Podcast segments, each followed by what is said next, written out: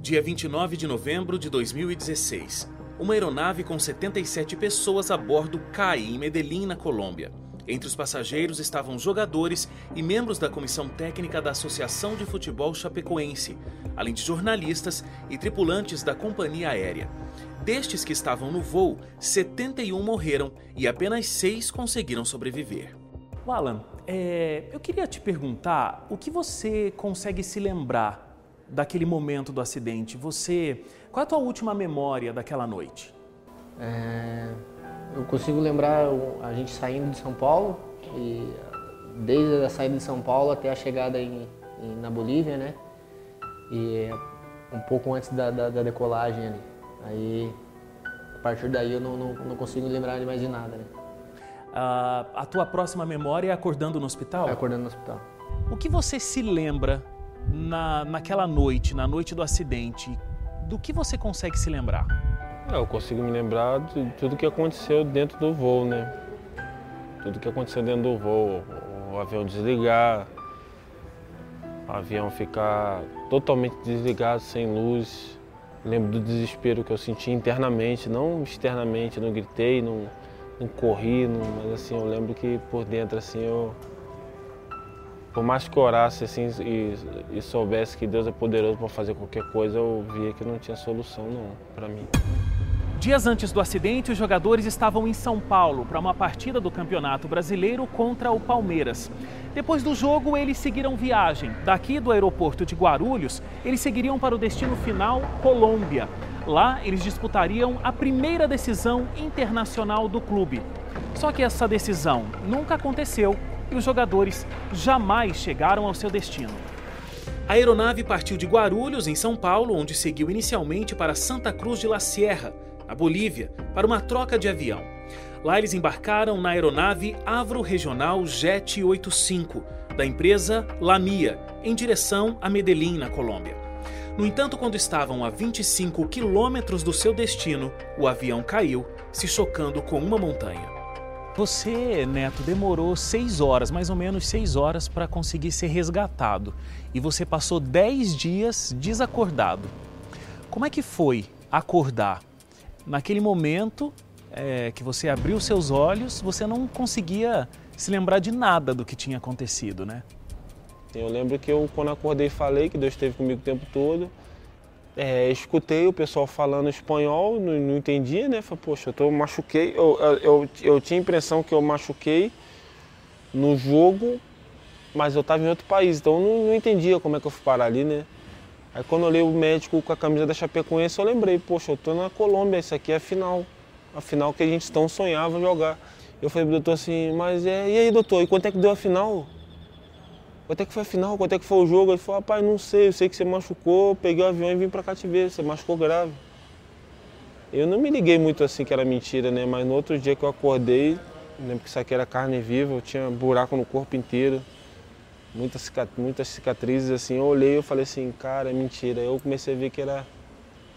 Estavam me contando uma história que tinha acontecido algo grave, mas não. Não imaginava que tinha caído do avião, não, né? A gente acorda meio perdido, né? É, não sabia o que estava realmente acontecendo. Vi que estava muito machucado e aí perguntei para meu pai, lembro do meu pai e da minha esposa estavam junto. E aí eu perguntei para eles é, o que realmente tinha acontecido e meu pai falou que tinha sido um pouso forçado e tal e que eu e Neto e o Fomo estavam no hospital ali. Então até então, é, para mim, só nós tinha, tinha se machucado, né? No, e aí, Você achou que os outros estavam bem, na é, verdade? eu achei que, que, que, que, só eu e o Fomo e o Neto não haviam se machucado. Tanto que eu lembrei na hora que eu e o Fomo estavam sentados junto, né? E aí, logo em seguida, assim, acho que uma noite depois, um dia depois, foi onde eles realmente me contaram o que, o que aconteceu. E aí ali foi, foi um momento de, de baque, né? De choque. Guilherme, você é fisioterapeuta, então você faz parte da delegação técnica. Mas naquela viagem você não estava presente. Por quê? É, então, uh, como eu sou o fisioterapeuta mais antigo do, do clube, né? Uh, digamos, a gente até brincava que uh, teria uma certa hierarquia, né? Então, o que acabou acontecendo foi que um outro rapaz, o outro fisioterapeuta que acabou falecendo. Ele era de Santa Maria também. E eu que tinha trazido ele para cá o ano passado. Como a gente tinha, eh, a gente sempre faz as escalas da viagem com os três fisioterapeutas, o último jogo foi contra o Palmeiras. Então nós nós tínhamos feito a escala e ele pediu para ir nesse jogo do Palmeiras. E de última hora, o supervisor me mandou uma mensagem dizendo que o fisioterapeuta que fosse para o jogo do Palmeiras uh, teria que já ir para a Colômbia, que o voo ia sair de São Paulo para a Colômbia já direto. O Rafael, que era o fisioterapeuta que, que foi, ele ainda me ligou para disse que ia ligar para o supervisor para trocar as passagens, né, para pôr no meu nome, porque segundo ele eu teria que ir. E o que você disse para ele? Daí eu falei, cara, não precisa. É, tu sabe que eu não, não tenho essa coisa de, ah, tu tem que ir e tal. E aí eu falei para ele, não, não precisa, tu pode ir tranquilo, sem problema nenhum. Aí ele ainda me perguntou, tu não vai ficar chateado se eu for? Aí eu falei, não, pode ir, tranquilo. Então, foi bem difícil, foi bem difícil até devido, como ele tinha oito meses apenas de clube, né? Uh, de tu dar até uma explicação para a família dele, né? Como era, Guilherme, o teu sentimento? Porque ao receber a notícia e ao saber o tamanho do, do desastre que foi, é, eu acredito que existia um misto entre ah, meus amigos, meus colegas de trabalho, todos estão nesse acidente e agora como é que vai ser, como é que vai se recomeçar toda, toda uma história? E pensando nos familiares, enfim, todos que sofreram um acidente, mas ao mesmo tempo passava pela sua cabeça, por muito pouco eu não estava ali. Qual sentimento era o mais forte? Qual sentimento era uh, o mais importante ali? É, eu te digo que que que ao receber assim a notícia, tu fica até meio atordoado assim, né? Mas aí com o tempo tu vai caindo a ficha, né? Tu vai vai percebendo que o que realmente aconteceu, né? Mas eu te digo que até hoje tem dias que é difícil assim de tu assimilar, né? Se tu para para pensar, se tu tu pega vídeos, né, recordações, até tu fica meio assim que tu não acredita. Nós estamos aqui no vestiário da Arena Condá, no estádio da Chapecoense. Nesse local, os jogadores gravaram um vídeo que repercutiu bastante. Eles comemoravam a inédita classificação para a final da Copa Sul-Americana. Esse vídeo também ficou conhecido como um dos últimos em que os conhecidos como guerreiros se reuniram.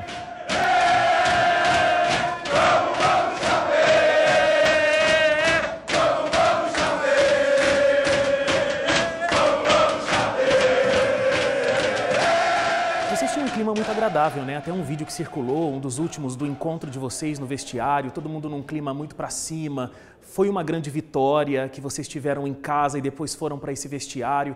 A gente tem imagens de vocês ah, na decolagem, ou antes da decolagem, né? Desse voo que não chegou ao destino final. Comenta um pouco como era esse clima da equipe que hoje não está mais junta.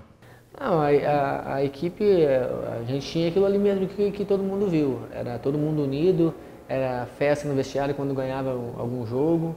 Né? A gente estava é, indo por metas, por etapas nos campeonatos e a gente sempre, sempre o clube sempre deixou bem claro que a, que a, que a, que a principal objetivo do clube é sempre, foi sempre a permanência, né? Uhum. no, no, campeonato brasileiro. E aí a gente foi indo, foi construindo, cada vitória dentro de casa a gente comemorava muito e a gente foi atingir o objetivo que foi ficar na, na, na Série A do brasileiro. E junto com isso vinha uh, os jogos da Sul-Americana que a gente passo a passo estava fazendo história. A gente primeiro passou da primeira fase, passou da, das quartas de finais, passou a semifinal e logo depois passou, foi, chegou à final. Então a gente já estava fazendo história no clube, né? Então é, o, o, o grupo estava muito feliz para aquele momento o vestiário era algo nosso, assim, um ambiente todo nosso, assim, de, de muita alegria. Muita felicidade. Muita felicidade, assim. E a gente também estava... O futebol a gente sabe que... A gente tem essa consciência, quem joga bola sabe que a vitória, ela traz alegria para dentro do vestiário. Só que a gente, antes de ter essas vitórias, a gente já era um grupo muito alegre.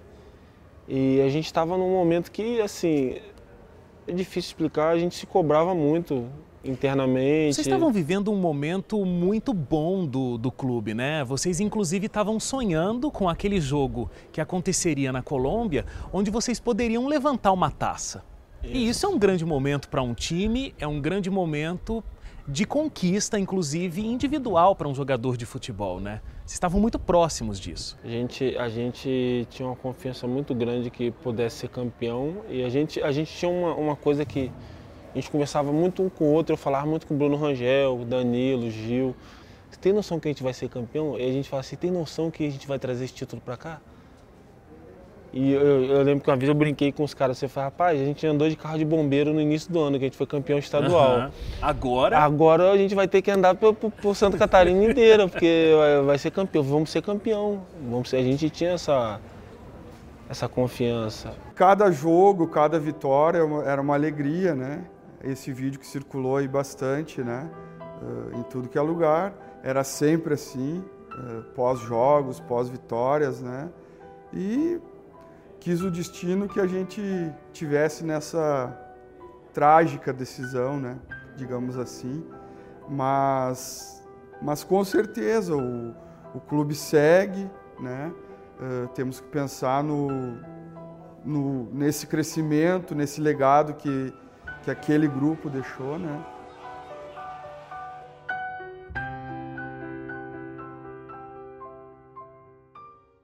Mesmo com duras perdas, a missão de quem sobreviveu é continuar. Um ano depois, muitos veem nesse gramado o caminho para recomeçar. Você é o único jogador sobrevivente que conseguiu voltar a jogar já. É, depois de oito meses do acidente, você conseguiu ter a sua volta. O que, que isso representou para você? Imagino que você passou por essa reabilitação com muita ansiedade, querendo saber se ia realmente conseguir voltar, como seria o seu desempenho nessa volta.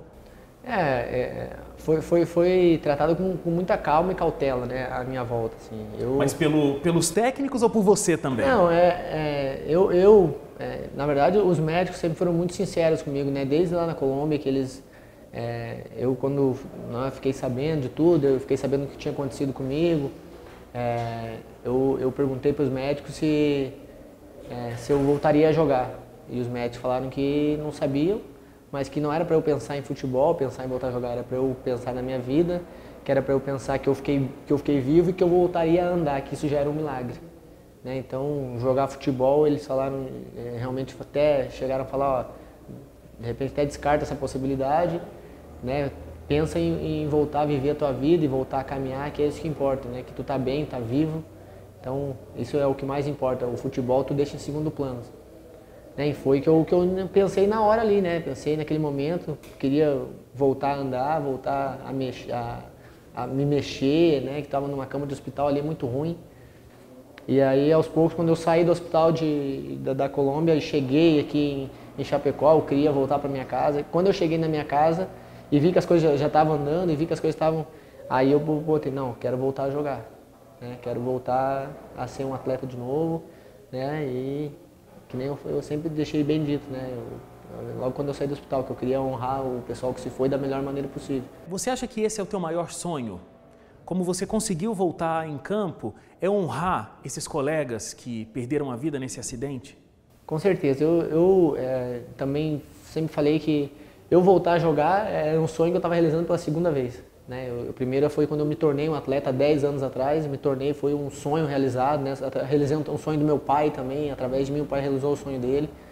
E eu voltar a jogar seria um outro sonho para mim, né? principalmente que eu estaria é, honrando muita gente ali, né? eu voltando a jogar, né? O, o, Foma, o Neto, né? Que, o Foma principalmente, que hoje a gente se conhece há mais de 10 anos, tem uma amizade longa aí. E ele ficou muito feliz com a minha volta, o Neto, assim como acho que todo mundo né, ficou feliz com a minha volta. Então, eu estava realmente realizando um sonho, estava é, muito feliz com aquele momento. Ô Neto, você ficou com algumas cicatrizes, você ficou com algumas marcas desse acidente.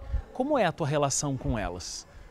Você olha para a tua cicatriz e ela representa uh, nascer de novo? Você fica chateado quando olha para essas cicatrizes? Como é que você se relaciona com elas? Não, na verdade, é... eu falei pra minha esposa uma vez, brincando, né? Eu geralmente brinco com ela. Falei para ela assim, Simone, eu tenho que fazer uma, uma plástica no nariz. O nariz ficou meio afundado, assim, teve que ser reconstruído. E ela até brincou, falou, ah, amor, isso daí é a marca do, do, teu milagre, né? Deus fez um milagre na tua vida, para que tu vai mudar? Até brinquei com ela, falei assim, é porque tu não é, não é no teu nariz. Se fosse no teu nariz, né, você que é mulher ia querer fazer. Mas assim, eu me dou bem assim com, a, com as cicatrizes, assim, eu sou na verdade, é, eu olho para elas e hoje está tudo melhor na minha vida, consigo fazer tudo sozinho, mas quando eu olho para elas assim, eu lembro de todo o sofrimento que eu passei.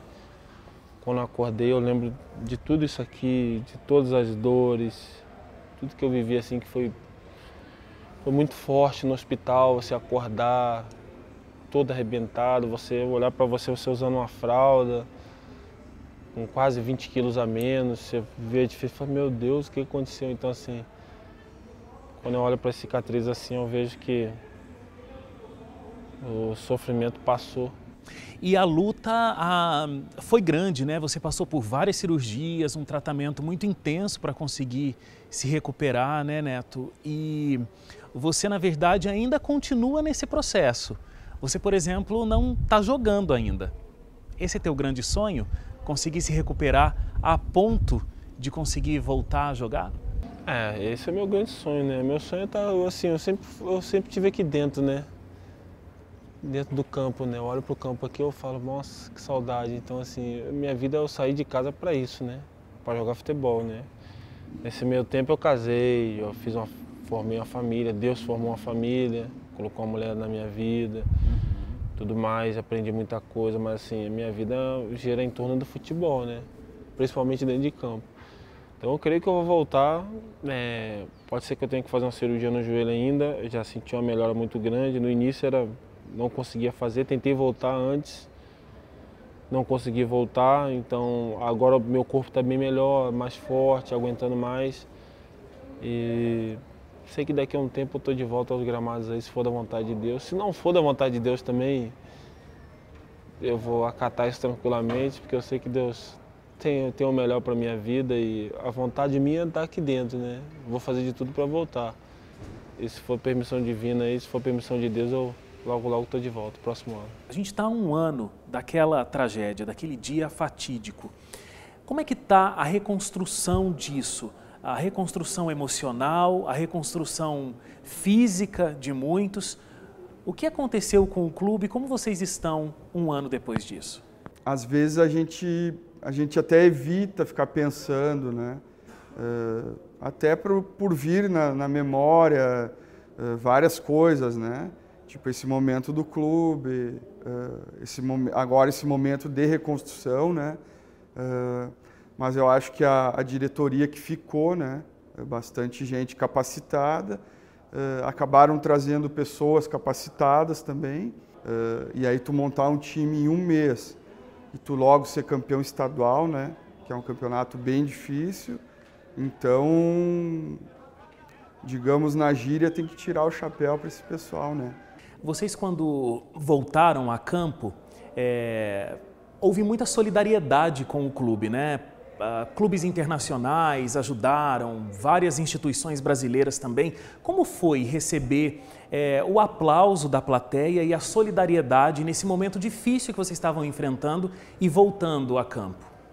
Foi um momento ímpar na minha vida. Acho que tudo, todas essas, uh, essas energias que a gente acabou recebendo, energias positivas do mundo inteiro, né? é, mostra que, que, que, a humanidade ainda respira, né? Dentro dessas tantas coisas ruins que acontecem, a humanidade ainda respira, né? Coisas boas acontecem. Então a gente é, acabou é, tendo esse, esse, esse, esse, gesto de carinho, né? De solidariedade de todo mundo.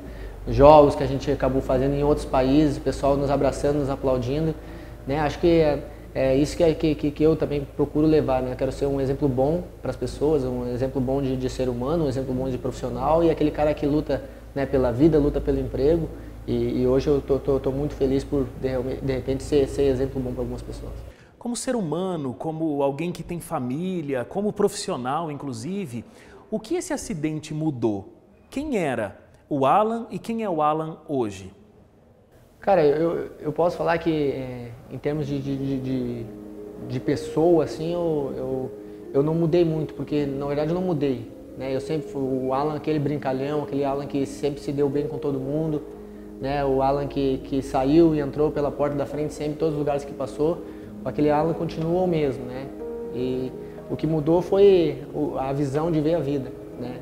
Do Alan.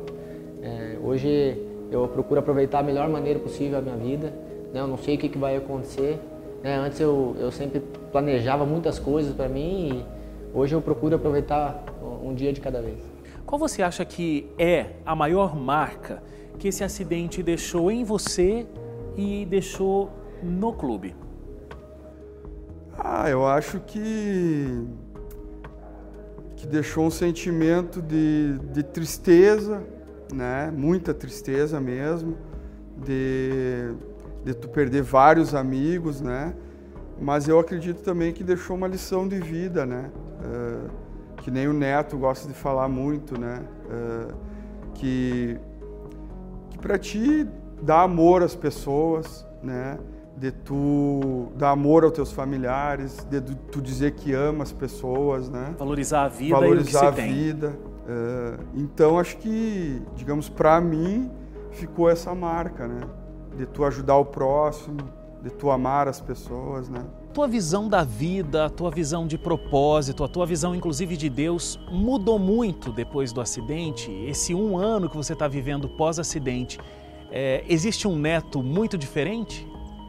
Ah, não, assim, diferente, não, assim, eu, eu não mudei muita coisa, não. É claro que hoje eu valorizo muito mais os momentos com a minha esposa, com meus filhos, com meus pais do que antes, né? porque eu sei que esses momentos podem ser os últimos, né? De uma hora para outra pode De acabar. De uma hora para outra pode acabar, então eu, eu tento valorizar ao máximo estar tá com, com quem a gente ama, né? Mas em relação à minha fé, assim, eu, eu, eu continuo mesmo cara, crendo em Jesus Cristo, crendo que Ele morreu para que eu tivesse vida, crendo que é lógico que tem coisas na Bíblia que agora se tornam mais marcantes. Por exemplo, é, a Bíblia diz que a nossa vida é um sopro, né?